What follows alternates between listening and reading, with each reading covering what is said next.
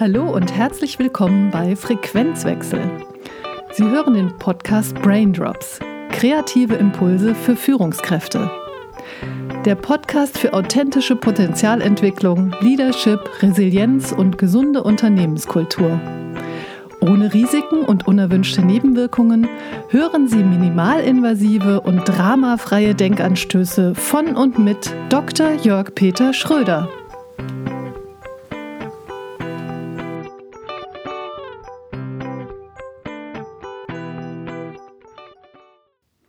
Herzlich willkommen, hier ist Jörg Peter Schröder.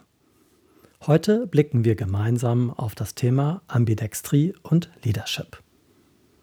Vor kurzem habe ich ja den ersten Teil zum Thema Ambidextrie veröffentlicht. Ambidextrie bezeichnet die Fähigkeit eines Unternehmens, gleichermaßen auf die Anforderungen des operativen Geschäfts und die Erfordernisse zur Entwicklung von Innovation ausgerichtet zu sein. Wow, das klingt anstrengend und das ist es auch. Willkommen in der Welt von VUCA bezüglich Ambidextrie, Ambiguität und Dilemmata. Und in dem ersten Podcast zu Ambidextrie ging es ja um die Bedeutung für die Unternehmen und um die innere Haltung. Ich habe damals gesagt, das mache ich mit links. Denn wörtlich übersetzt bedeutet Ambidextrie ja Beidhändigkeit mit rechts. Und das mache ich mit links, könnte eine Lust auf das Neue erzeugen. Und damit wird eine neue Leichtigkeit im Unternehmen vermittelt. Und an diesem Punkt machen wir mit dem zweiten Teil des Podcasts zu Ambidextrie einfach weiter. Und gemeinsam möchte ich mit Ihnen die Aspekte Leadership reflektieren, wie Ambidextrie tatsächlich gelingt. Und ich möchte wichtige Informationen mit Ihnen teilen, natürlich ohne Anspruch auf Vollständigkeit. Und die Impulse, die ich Ihnen geben möchte, sind verbunden mit einer Einladung, sich einfach einzulassen, quer zu denken, auszuprobieren und offen und neugierig zu bleiben. Und einfach mal die Dinge so auf sich wirken zu lassen, ohne gleich zu bewerten, zu beurteilen oder gar zu verurteilen. Also los geht's mit dem Fokus Leadership zum Thema Ambidextrie. Auf der einen Seite geht es im Unternehmen ja um das operative Geschäft und auf der anderen Seite um Innovationsfähigkeit. Und daraus ergibt sich natürlich ein Spannungsbogen. Ambidextrie steht für die Fähigkeit, widersprüchliche oder in einem Spannungsverhältnis stehende Handlungsstränge parallel zu verfolgen. Und das Wort Spannungsverhältnis liest sich dabei ganz einfach, hat es aber in sich. Wenn der Vorgesetzte, sagen wir mal, voll verkrampft ist, wird der anstehende Change-Prozess anstrengend und angstbesetzt sein. Ein Vorstand eines IT-Unternehmens drückte sich zum Thema Ambidextrie in etwa so aus. Die Mitarbeitenden fühlen sich wie in einem Korsett von Anforderungen, Regularien und Compliance-Richtlinien eingesperrt. Und das Korsett wird immer enger geschnürt. Und die Anforderungen an das operative Geschäft sind enorm. Und es gibt überhaupt gar keine Zeit mehr, sich auf das Neue einzulassen.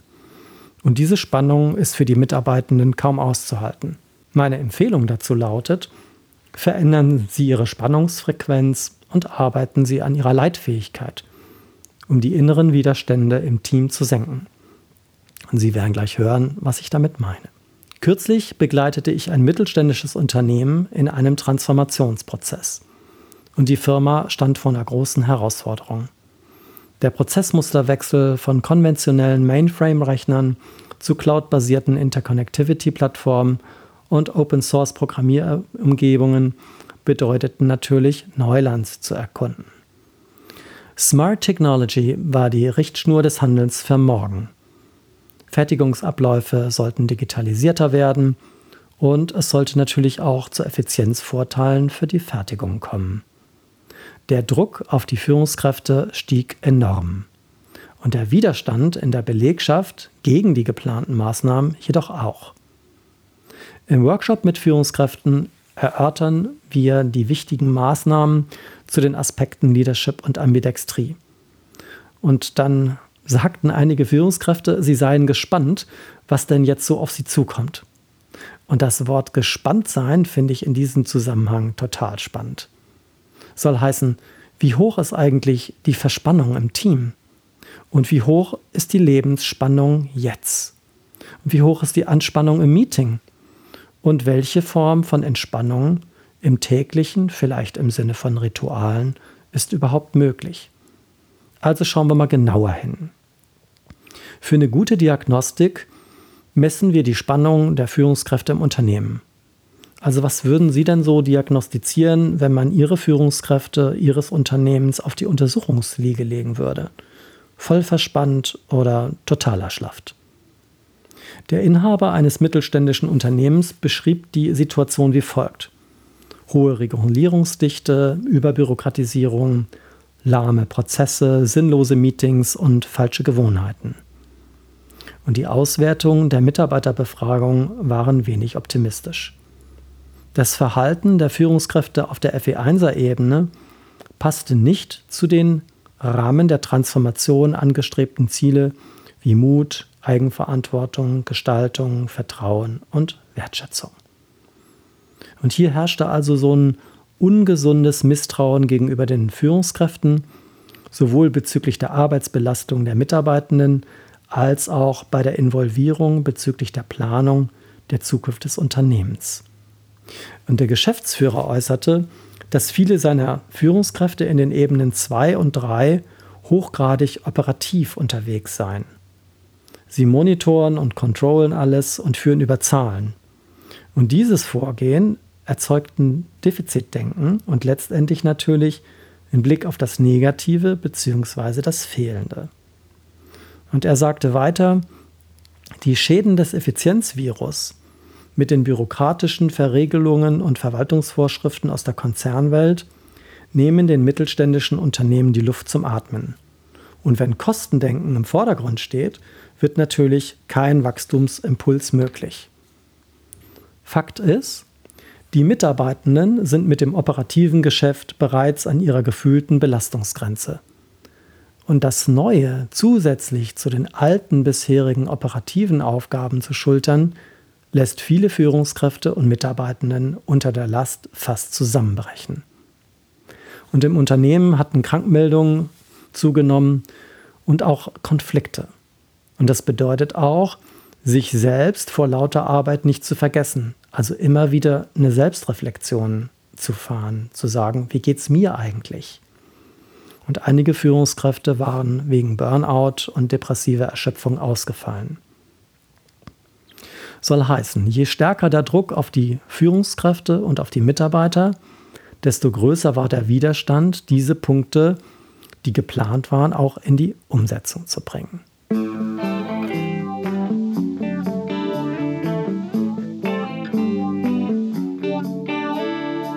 Erinnern Sie sich noch an Ihre Schulzeit? In der siebten Klasse wird zum Thema Elektrotechnik das Ohmsche Gesetz vermittelt. Und das Ohmsche Gesetz stellt den Zusammenhang zwischen Strom, also I, der Spannung U und dem Widerstand R dar. Das Gesetz besagt, dass die Stromstärke I in einem Leiter und die Spannung U zwischen den Enden des Leiters direkt proportional sind. Die Formel U gleich R mal I ist also eine mathematische Darstellung dieses Gesetzes. Wenn wir also nach R, dem Widerstand, umformen, heißt das, Je größer der Widerstand in der Belegschaft, desto höher muss die Spannung sein, um die gleiche Strom- oder Innovationsstärke zu erzeugen.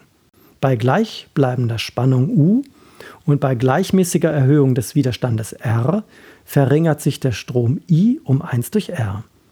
Das bedeutet, ein doppelt so hoher Widerstand führt zu einer Halbierung des Stromflusses. Oder andersherum, eine Halbierung des Widerstandes würde zu einem doppelt so großen Strom führen. Alles klaro? Wenn wir das Ohmsche Gesetz also auf den Unternehmenskontext übertragen, bedeutet dies, dass der Innovationsstrom in Unternehmen durch den inneren Widerstand der Mitarbeitenden verringert wird. Das Blöde daran ist nur, dass die notwendige höhere Spannung mit reflektorischer Verspannung der Mitarbeitenden bei steigendem Widerstand einhergeht.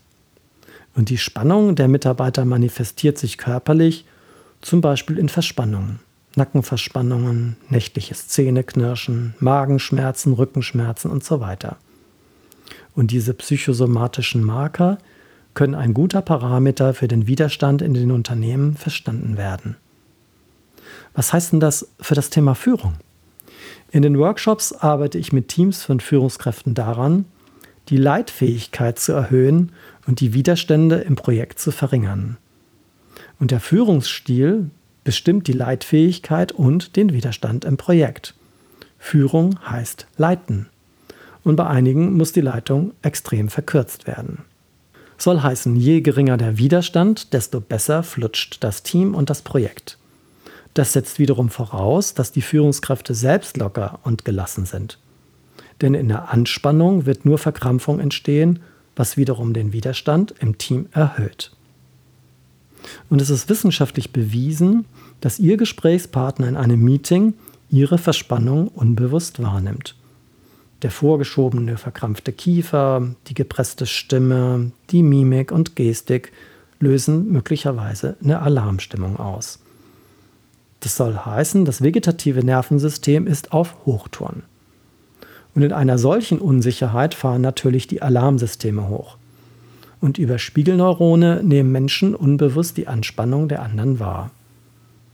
Ja, wie äußern sich denn nun die Widerstände? Passive Aggressionen, Konflikte und Krankheitstage sind wichtige Parameter und können als Widerstand im Projekt eingeschätzt werden. Und Führungskräfte haben die Aufgabe, Sicherheit zu vermitteln. Das senkt den Widerstand und erhöht die Leitfähigkeit. Zurück zu den mittelständischen Unternehmen. Von der Zerrissenheit des Spannungsfeldes zwischen dem Alten und dem Neuen war im Unternehmen jeder Mitarbeiter betroffen. Und die Anspannung war auch bei den Führungskräften im Workshop deutlich zu spüren. Und wir haben so eine Art Pulscheck für die Führungskräfte gemacht. Und bei dem Pulscheck fühlen wir den Führungskräften den Puls und schauen auf Widerstände, Spannung und den Innovationsfluss im Unternehmen.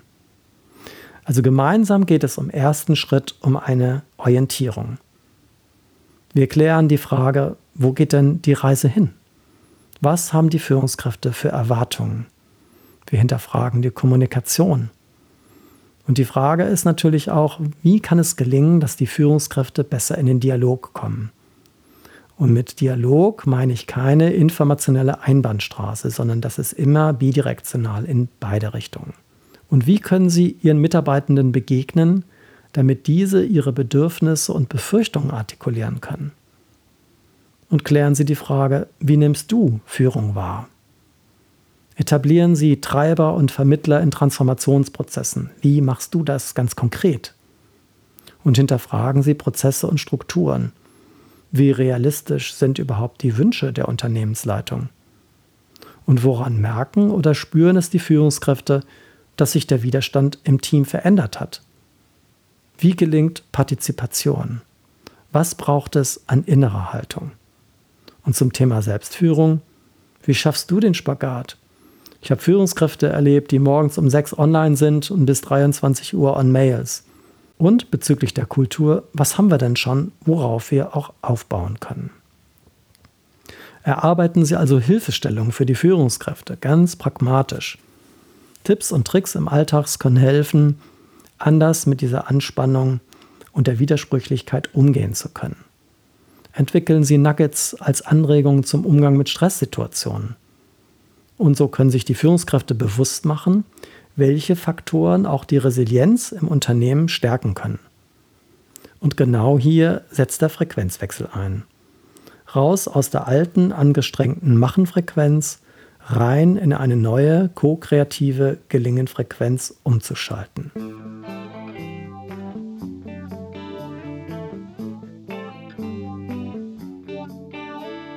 Und wie gelingt die Umsetzung von Ambidextrie im Unternehmen? Wir nutzen dazu vier konkrete Ansätze. Erstens. Die Entwicklung einer neuen inneren Haltung bei den Führungskräften, die dieses Bewusstsein tatsächlich verkörpern und sinnstiftend vermitteln. Das Thema Embodiment, also das Zusammenspiel zwischen Körper und Geist, ist dabei sehr wichtig. Die innere Haltung beeinflusst den Team Spirit in der Organisation. Und der Mindset Change in den Köpfen der Führungskräfte entscheidet, ob so ein Transformationsprojekt tatsächlich erfolgreich sein wird. Es braucht eben eine Haltung des sich Einlassens auf das Neue. eine spielerische Experimentierfreude und Staunen, was so alles geht. Der Inhaber eines mittelständischen Unternehmens sagte zu mir im Coaching, in meinem Unternehmen habe ich eine riesige Entwicklungsabteilung mit 1500 Mitarbeitern. Und er meinte seine Mitarbeitenden. Und diese Äußerung repräsentiert eben nicht das alte Kosteneinspardenken, sondern vermittelt das Potenzial, das es gemeinsam ko-kreativ zu heben gilt. Zweiter Punkt, Leading from the Inside Out. Ganzheitliche Verhaltensmaßnahmen werden in Schulungen für Führungskräfte und Mitarbeiter sinnvoll integriert. Ambidextrie lässt sich trainieren, damit eine Transformation ermöglicht werden kann, die im Ergebnis leicht und auch anstrengungsfrei gelingt. Agile Methoden, Techniken und Tools sind natürlich wichtige Ausführungswerkzeuge zur Neuausrichtung des Unternehmens. Doch zuvor braucht es einen inneren Klärungsprozess, weil nicht die Methoden und Tools im Vordergrund stehen, sondern die Haltung der Unternehmensleitung und der Führungskräfte. Und Leading from the Inside Out ist das Vorgehensmodell, weil es von innen ansetzt. Und die Voraussetzung dazu ist eine innere Haltung, die Lockerheit und Gelassenheit ausstrahlt, ganz authentisch. Wir brauchen Führungskräfte, die selbst entspannt, authentisch und empathisch sind. Und erst dann wird es überhaupt möglich, das Potenzial von Menschen aus dem New Work-Blickwinkel zu sehen, wie ko-kreativ gemeinsam Neues gestaltet werden kann. Und der Umgang mit Widersprüchen und das Ansprechen von persönlichen Bedürfnissen und Befürchtungen ist dazu extrem wichtig. Drittens, die Steigerung der Resilienz, der Gesundheitsförderung und der Salutogenese im Unternehmen. Und damit meine ich nicht primär Maßnahmen im betrieblichen Gesundheitsmanagement, sondern eine strategische, organismische Ausrichtung, wie gesundes Wachstum im Unternehmen gelingen soll. Und wichtig ist, dass die organisationale Achtsamkeit eng mit Agilität und Resilienz verknüpft werden. Und Resilienz meine ich immer auf drei Ebenen. Persönliche Resilienz, wie ist meine Robustheit und Widerstandsfähigkeit mit Belastung umzugehen? Wie gehen wir im Team mit schwierigen Situationen um? Und wie ist die organisationale Resilienz? Soll heißen, dass das Unternehmen jeweils dynamisch auf Belastungsreaktionen reagieren kann. Und viertens, die Betrachtung des Unternehmens als Organismus, der durch gute Kommunikation, stimmige Teambedingungen und intrinsisch motivierte Prozesse für eine organische Unternehmensentwicklung schafft. Das bedeutet, gemeinsam zu entwickeln. Was erwarten andere von mir? Welches Klima herrscht in unserem Unternehmen? Wie ist unser Team Spirit? Wie gehen wir miteinander um? Sind wir mutig und fehlerfreundlich und sprechen wir Konflikte auch klar und deutlich an? Die Führungskultur ist eine wichtige Stellschraube für die Neuausrichtung des Unternehmens. Und die Führungskräfte haben die Aufgabe, Vertrauen innerhalb des Unternehmens zu schaffen und Sinnhaftigkeit zu vermitteln. Das senkt die Widerstände im Projekt und erhöht den Innovationsfluss. Das setzt aber voraus, dass die eben als Führungskraft selbst entspannt und locker sind und sich auch trauen, sich auf Neues einzulassen. Und am Ende kommt es immer wieder auf den Menschen an, auf ihren Mut, auf die Haltung, die Leidenschaft und die Eigenverantwortung. Und auf das Vertrauen, das man ihnen entgegenbringt. Und bei Frequenzwechsel machen wir das genau so. Und zwar echt, spürbar, anders. Seien Sie echt ganz authentisch, so wie sie sind. Verbiegen Sie sich dabei nicht. Authentizität ist wichtig. Ich bin davon überzeugt, dass es darauf ankommt, was beim anderen ankommt, wenn wir etwas sagen. Und das muss eben echt sein. Und machen Sie das, was Sie sagen, für die anderen spürbar. Dabei geht es eben nicht nur um Zahlen, Daten, Fakten, sondern zeigen Sie sich als Mensch. Und sprechen Sie auch in Bildern und in Geschichten um die Mitarbeitenden mitnehmen und berühren zu können. Und machen Sie es anders. Denn weiter wie bisher erzeugt nur Druck und Frust. Wenn wir Arbeit wirklich neu erfinden wollen, rücken die Mitarbeitenden in den Mittelpunkt. Letztlich brauchen wir Führungspersönlichkeiten, die aus diesem New Work-Blickwinkel das Potenzial der Menschen sehen, wie ko-kreativ gemeinsam Neues gestaltet werden kann. Machen Sie also den Frequenzwechsel und modulieren Sie Ihre Spannungsfrequenz auf Gelassenheitsniveau. Raus aus dem angestrengten Kämpfen, rein in ein beschwingtes Tanzen im Möglichkeitsraum. Danke für Ihre Aufmerksamkeit. Ich hoffe, dass dieser Podcast ein Gewinn für Sie gewesen ist. Bis zum nächsten Mal wünsche ich Ihnen eine stressfreie Zeit. Keep cool and carry on. Kreative Grüße, Ihr Jörg Schröder. Sie hörten den Podcast Braindrops. Kreative Impulse für Führungskräfte. Der Podcast für authentische Potenzialentwicklung, Leadership, Resilienz und gesunde Unternehmenskultur. Minimalinvasive und dramafreie Denkanstöße von und mit Dr. Jörg Peter Schröder. Weitere Informationen über Coaching, Wirtschaftsmediation und gesunde Arbeitskultur erhalten Sie unter www.frequenzwechsel.de.